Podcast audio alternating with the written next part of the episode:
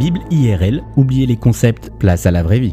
Bonjour à tous. Connaissez-vous le point commun entre Zola et les auteurs de la Bible? Eh bien, Zola nous permet de suivre à travers 20 romans et 5 générations l'histoire d'une famille sous le Second Empire, les Rougon-Macquart. La Bible nous permet également de suivre le parcours de famille sur plusieurs générations et d'étudier comment l'héritage familial, notamment en termes de comportement social, se transmet de père en fils, pour le meilleur et parfois pour le pire. Est-ce que vous vous souvenez par exemple de l'histoire des frères jumeaux Jacob et Ésaü?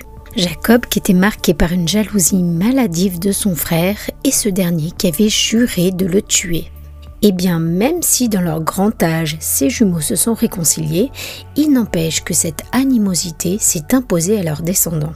Tant et si bien que les tribus issues de ces deux frères vont continuer à s'affronter pendant des années.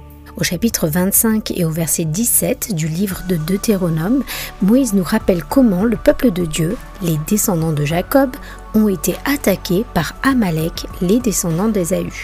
Moïse nous dit Rappelez-vous ce que les Amalécites vous ont fait lorsque vous étiez en route après la sortie de l'Égypte.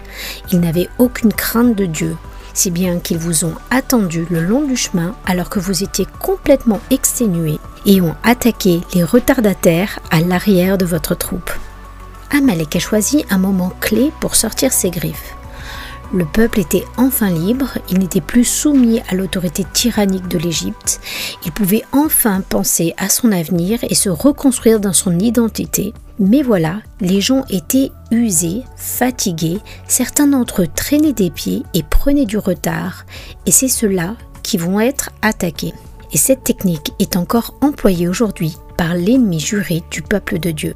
Alors que les chrétiens avancent chaque jour sur ce chemin vers la terre promise, et qu'ils sont parfois fatigués, voire épuisés, ils deviennent la cible de l'ennemi. Et ce dernier choisit ses proies avec précision. Il ne s'attaque pas à ceux qui marchent en tête, il choisit de s'intéresser à ceux qui traînent des pieds, las des efforts que demande la marche chrétienne, ceux qui petit à petit s'éloignent du groupe.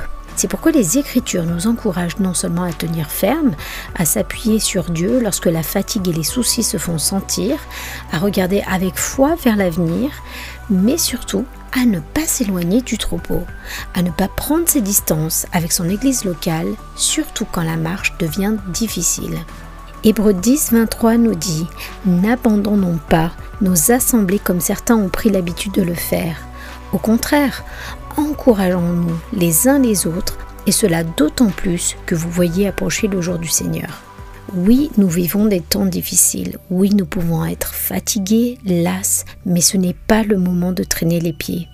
Reprenez les bonnes habitudes, soyez fidèles à votre église locale, ne vous arrêtez pas en chemin, le jour du Seigneur n'a jamais été aussi proche.